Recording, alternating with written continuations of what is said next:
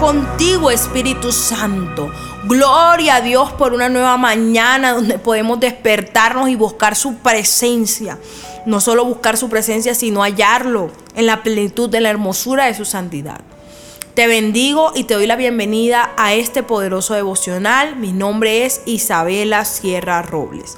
Hoy vamos a seguir compartiendo acerca de la historia de Jonás, pero esta vez vamos a estar leyendo Jonás capítulo 3 del verso 1 al 5 y dice así, el Señor habló por segunda vez a Jonás, levántate y ve a la gran ciudad de Nínive y entrega el mensaje que te he dado.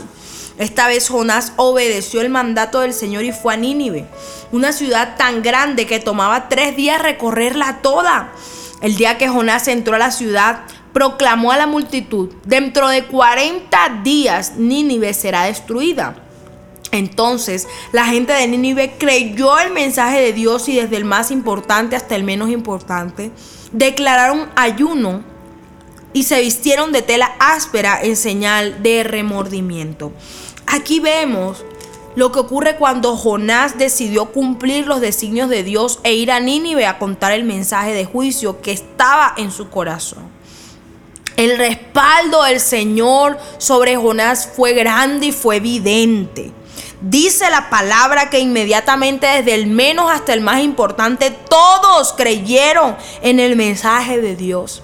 Siendo Nínive una ciudad tan grande que tomaba tres días recorrerla, eso no fue impedimento para que Jonás llegara con ese mensaje al corazón de todos y cada uno de los habitantes de la ciudad. Por eso hoy Jonás nos enseña que la obediencia a Dios trae grandes bendiciones. Así dice la palabra en Primera de Reyes 2.3. Cumple los requisitos del Señor tu Dios y sigue todos sus caminos. Obedece los decretos, los mandatos, las ordenanzas y las leyes que están escritas en la ley de Moisés para que tengas éxito en todo lo que hagas y donde quiera que vayas, gloria a Dios. Esta promesa es real. Cuando nosotros dejamos que nuestra vida sea conducida por Cristo, todo empieza a cambiar, milagros empiezan a ocurrir, murallas comienzan a ser derribadas, gigantes son destruidos porque el poder de Dios y su majestad está con los que le obedecen, así como pasó con Jonás. Pasará contigo si no escuchas el consejo de los malos y te deleitas en la ley de Jehová. Gloria a Dios. Hoy el Señor te dice, no hagas caso a tu propia opinión, no hagas caso a lo que los demás te digan, sino como Jonás decide cumplir el mandato del Señor para que puedas ver su respaldo donde quiera que vayas. Gloria a Dios, vamos a estar orando, Padre, en esta hora. Toca cada corazón, toca cada vida, Señor. Perdónanos si en algún momento hemos desobedecido una orden tuya.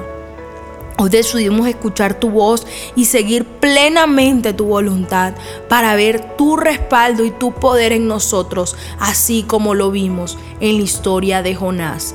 Amén y amén.